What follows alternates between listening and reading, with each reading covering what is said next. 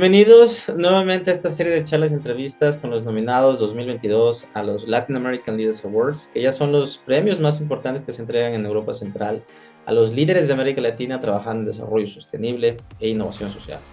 Y bueno, tenemos el privilegio de estar con Gabriela Rocha, que es la cabeza de Laboratoria. Para los que no conocen Laboratoria, es una hermosa iniciativa que está por toda América Latina dedicada a estas causas que es educación de calidad, pero también crecimiento económico y muchas intersecciones más que, que salen a partir de ellas. Sin más preámbulo, vamos a comenzar con la primera pregunta. ¿Quién eres tú, Gabriela, y qué haces? Muchas gracias, Roberto. Un gusto estar acá con todos ustedes. Em, eh, yo soy Gabriela, eh, todos me dicen Gaby, eh, y yo soy originaria de Brasil. mi familia está brasileña, pero yo viví en muchos lugares. Aprendí español en Ecuador, Perú, eh, en chiquita y después viví, pasé un tiempo en Estados Unidos em, y actualmente vivo en México. Es mi hogar, llevo ocho años aquí en México. Eh, y soy además eh, cofundadora y COO de Laboratorio. Gracias, Gabriela, Gaby. La segunda pregunta va, ya vamos a hablar sobre esta protagonista, esta nominación, Laboratoria. y bueno, saber, pues primero cómo se te ocurrió el nombre, de qué, qué hace Laboratoria, qué problema resuelve y también la evolución que han tenido a través de los años. Sí, mira, Laboratoria es una, es una organización, bueno, que me ha dado muchísimo propósito en mi vida, es, es, ha sido nuestra hija, ¿no? De mí, de mis socios en estos últimos ocho años. El Laboratorio es una organización que busca eh, dar una oportunidad a que mujeres eh, que no tuvieron acceso a educación superior de calidad en Latinoamérica, eh, pero son súper, tienen muchísimo potencial, son brillantes, etcétera, puedan aprender a programar o a ser diseñadores de experiencia de usuario y empezar una carrera transformadora en tecnología. Nuestra misión es poder transformar la vida de estas mujeres a través de trabajo, un trabajo de calidad en una industria que tiene una demanda enorme por talento femenino, ¿no? Y de esta manera contribuyendo a que esta industria sea cada vez más diversa, cada vez más inclusiva. Em, nosotros empezamos hace ocho años, como decía, en el 2000, 2014, eh, em, y ha sido un camino muy valioso, de muchos aprendizajes y también nos da mucho orgullo el resultado que hemos logrado. En este tiempo hemos formado a más de 2.700 mujeres que hoy forman parte de la industria tecnológica en Latinoamérica. Para que tengan una idea, es una industria que mm, tiene solo 10% de representación femenina. Entonces es, es muy importante em, que, que, tengamos cada vez más mujeres eh, participando de esta, del diseño y, creación de productos digitales en nuestra región, ¿no? Em, y tenemos a más de mil empresas que han contratado con Laboratoria. Eh, estas mujeres pasan a tener sueldos competitivos, eh, pasan a ganar hasta tres veces más de lo que ganaban antes de Laboratoria y muchas es la primera vez que se insertan al sector eh, formal ¿no? de trabajo. Entonces, eso. Y laboratorio, para responder tu pregunta sobre el nombre, al inicio se llamaba Programando el Futuro, fue una idea que tuvo mi socia, em, y después fue una idea de, de, un amigo, de hecho, que nosotros teníamos esta idea de que fuese una, un espacio de autodescubrimiento, donde se permitía experimentar y fallar y aprender y crecer, y de cierta manera era un laboratorio ¿no? de aprendizaje. También porque éramos pioneros en Latinoamérica. Eh, en esa época no había bootcamps todavía, muy poquitos y ninguno enfocado solamente a mujeres. Entonces esta idea era realmente nueva y como era solo para mujeres, eh, la idea era que fuese en femenino. Entonces por eso el nombre laboratorio. Gracias Gabriela bueno, felicidades primero por qué bonito nombre, es este, sencillo pero demasiado poderoso y también por estos años de mucha dedicación a este, como tú dices, bonito hijo que tienes o hija. Eh, sí, exacto. La tercera pregunta es, uh, bueno, sabemos que eh, hoy el laboratorio es un, es un referente en América Latina, pero no fue así al principio. Entonces, eh, saber cuáles fueron los retos más difíciles que tuviste que enfrentar para poder no solo diseñar, darle causa, sentido, con todo, eh, pues eso, llevarlo hacia un rumbo un poquito más estable y, que, y que ahora también se haya vuelto también referente. Así que, ¿cuáles son esos retos más difíciles? Mira, sí, creo que todos los emprendedores escuchando van a, se van a sentir identificados porque creo que cualquier camino de, emprendimiento tiene muchísimos retos, ¿no? Creo que la, la, definición de emprender es eso, es descubrir, es trazar un camino que no está trazado y no hay una receta, no, no necesariamente sabes cuál es ese siguiente paso que te va a llevar al, a, a lo que buscas, ¿no? Entonces, yo creo que el principal reto, especialmente al inicio, fue aprender a ser buenos educadores, ¿no? Y, aprender cuál era realmente ese valor que podíamos agregar em, tanto en la vida de estas mujeres como en la industria, ¿no? Ser realmente una fuente de talento femenino que las empresas quisieran, eh, eh, de donde quisieran reclutar, ¿no? Y mm, eso fue un camino de altos y bajos, o sea, fallamos muchas veces, nos equivocamos, eh, al inicio, en los primeros años, aprendiendo a ser buenos educadores, a veces no, no estábamos a la altura necesariamente, ¿no? Pero ese proceso, nosotros siempre decimos que las primeras generaciones de laboratorio fueron, de cierta manera, esas mujeres fueron nuestras socias, porque aprendimos juntas, ¿no? Y es increíble, porque ahí están en la industria, creciendo, ¿no? Em, y, y, fue, y fue demasiado valioso para nosotros tener ese, ese, ese periodo de, aprendizaje. Lo que sí es que nosotros lo hicimos con mucha intención. Entonces, a pesar de que es un reto emprender y creo que hay un proceso de aprendizaje y fallar siempre en cualquier emprendimiento, nosotros estábamos lidiando con vidas de personas que estaban apostando en nosotros y confiando en nosotros para su futuro, ¿no? Profesional. Entonces, siempre lo tomamos muy en serio y nos aseguramos de que ese aprendizaje fuera siempre con mucha, fuera rápido eh, y fuera siempre con mucha intención, em, con, con, los riesgos controlados, digamos, ¿no?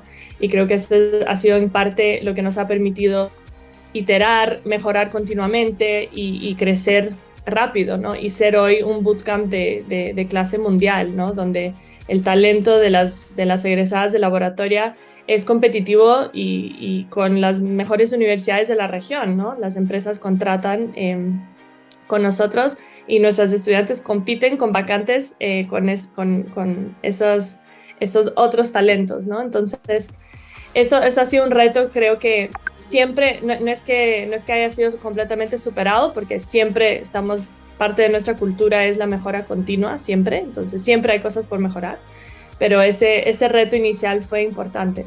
El otro reto eh, que creo que tuvimos fue no necesariamente convencer a las empresas que deberían eh, contratar talento femenino, porque creo que muchas estaban convencidas del valor, pero lograr hacerlo. O sea, eh, las empresas no tenían esa costumbre, sus equipos muchas veces eran de puros hombres, ¿no? Y lograr ser sus aliados en este proceso de transformación para su diversidad e inclusión ah, fue un reto también creo que lindo y necesario para que nosotros pudiésemos realmente tener una influencia en esta industria y que ellos quisieran em, apostar e invertir en, talento femenino, ¿no? No solamente porque quisieran checar con una palomita como que check, tengo una mujer en nuestro equipo, ¿no? Porque tenían que cumplir con alguna meta de diversidad, sino que entendieran el valor real que esto les podría traer a sus negocios y eso ha sido un camino súper interesante y valioso para el laboratorio de influenciar en el tema de diversidad e inclusión en la región. Gracias Gabriela y bueno, gracias también por inspirarnos en esta gran eh, evolución que has tenido. La verdad es que estamos muy fascinados por lo que estás haciendo. Y vámonos a la siguiente pregunta, que ahora va también en la línea de lecciones y aprendizajes en estos años pero este vamos a las lecciones de aprendizaje sobre éxito y también, lógicamente, mucho liderazgo. ¿Qué crees que, eh, bueno, esas fórmulas que les ha servido a ustedes y también funciona para que otros que también quieran empezar sus, sus, proyectos, organizaciones, pues pueda servir de base también de motivación diaria? Así que, ¿cuáles fueron esas lecciones más importantes de liderazgo y éxito que tuviste? Ya, qué buena pregunta, ¿no? Y, y súper importante. Eh, yo la verdad siento, esto es algo que, le he metido mucha cabeza en los años, no solamente por mi experiencia personal, convirtiéndome y creciéndome, convirtiéndome en líder y creciendo como líder, pero también porque siento que estamos atravesando un momento en la historia donde tenemos una crisis de liderazgo actualmente y siento que eh, estamos como sociedad eh, cuestionando ¿no? lo que es un líder ¿no? y, redefiniendo eso de cierta manera. Entonces, en mi camino personal como líder, yo siempre he tratado de, reflexionar sobre eso, ¿no? Sobre, y en laboratorio lo hacemos, o sea, tenemos un, documento que dice qué significa ser un líder para nosotros, ¿no? Basado en cuáles son esos valores y esos principios que nos guían. Em, y eso nos ayuda a formar a los futuros líderes también de la organización, eh, con base en el ejemplo. Para mí, en lo personal, em, un aprendizaje muy importante que tuve, eh, yo creo que fue, y, lo puse en mi aplicación, que es este tema de la humildad, ¿no? Y la humildad y la vulnerabilidad. Es chistoso porque creo que hay ciertas características claves de un buen liderazgo que no necesariamente son asociadas con, liderazgo. Y yo aprendí que esas dos son claves para tener un liderazgo humano, empático, donde logras conectar con las personas con las que trabajas eh, y donde las personas se sienten em, que pertenecen, se sienten cómodas, se sienten que pertenecen al espacio de, trabajo que estás creando y que contribuyen, quieren construir juntos, ¿no? Creo que ese es el mayor valor que puedes tener como líder, es inspirar, no solamente inspirar desde un lugar lejano, pero, o sea, ser de, tal, ser de una manera que los demás quieran eh, eh, contribuir, quieran, quieran empoderarse, ¿no? Y por ende crezcan como colaboradores. Y para mí eso fue un aprendizaje duro, ¿ah? no fue, yo, yo vengo de un contexto, trabajé antes en una industria muy masculina también eh, y muy tradicional, digamos, un corporativo grande donde los, los liderazgos eran más tradicionales, ¿no? Con, entonces yo vine, de cierta manera, mi escuela fue un poco más ese liderazgo lejano, más autoritario, más yo tengo todas las respuestas, yo te voy a decir lo que tienes que hacer. Y creo que en el momento en que rompes esas barreras es donde realmente se permite una construcción poderosa y valiosa. Entonces yo sin duda creo que em, eso, eso ha sido clave del éxito que hemos tenido en laboratorio. Tener un liderazgo que permite que las personas de la organización eh, triunfen y se desarrollen, ¿no? Y que ellos sean realmente los protagonistas de lograr eh, lo, que, lo que buscas. Y el segundo aprendizaje relacionado que diría es, para mí he aprendido que lo mejor que un líder puede hacer es establecer el norte, em, comunicar, tener claro y comunicar hacia dónde queremos llegar, ¿no? Como organización y como equipo, y que las personas del equipo sean las que definan el cómo, ¿no? Cómo vamos a llegar. Porque si no, si tú estás ahí diciendo como que acá vamos a llegar y así es que queremos que, así es que quiero que nosotros lleguemos de esta manera, pierdes el poder de creatividad de las personas, pierdes la perspectiva de los demás, eh, no se van a motivar porque no, no necesariamente es la manera en que ellos buscarían llegar a ese resultado. Entonces, por todas esas razones, esa, forma muy, esa fórmula muy sencilla, tú define el por qué y el qué y deja que tu equipo define el cómo es de los aprendizajes más poderosos, creo, en, un liderazgo exitoso. Wow, gracias. La verdad es que esto siempre lo digo es oro puro porque esta es la esencia exactamente detrás de aquellas eh, organizaciones que a veces se, piensa como una varita mágica se convirtieron en pero no, hay mucho trabajo, hay muchas lecciones, mucha fortaleza detrás. Y bueno, gracias por compartirlo. El, eh, la última eh, pregunta, que más bien es una petición, y es que nos mandes un mensaje a todos los que nos convocamos en este evento, eh, un mensaje final. Que bueno, importante decir, este, esta entrevista la queremos y, y, nuestro objetivo es compartirla con la siguiente generación de tomadores de decisiones y líderes de gobierno y empresa en América Latina.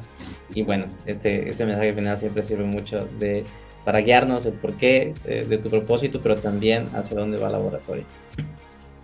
Buenísimo. Em, pues nada, primero muchísimas gracias por tomarse el tiempo de, escucharnos y de conocer estas, estas iniciativas, que sé que como laboratorio hay muchas aquí participando de este, de este evento y de, este, de, este, de esta premiación. Y más que nada de este, de este colectivo ¿no? de organizaciones y que, que están acá con el objetivo de que se conozcan y que puedan agregar valor, ¿no? Mutuamente para, para aumentar, digamos, catapultar un, mayor impacto aún. Así que muchas gracias por eso. Eh, Laboratorio tiene una visión muy ambiciosa, ¿no? De, que nosotros a través de nuestro trabajo podamos influenciar a que la industria de tecnología en Latinoamérica y ojalá el mundo pueda ser un ejemplo de diversidad e inclusión. Y eso no lo vamos a lograr hacer solos, ¿no? Entonces siento que nuestro trabajo como organización es demostrar que es posible y tratar de inspirar en la medida de lo posible para que otros quieran sumarse a, a, esa causa y a ese, ese desafío no menor, ¿no? Hay un estudio, si no me equivoco, creo que es del el Foro Económico Mundial, que dice que si siguiéramos actualmente con las iniciativas que tenemos hoy a este ritmo, la brecha de género se cerraría en, en, más de 200 años, ¿no?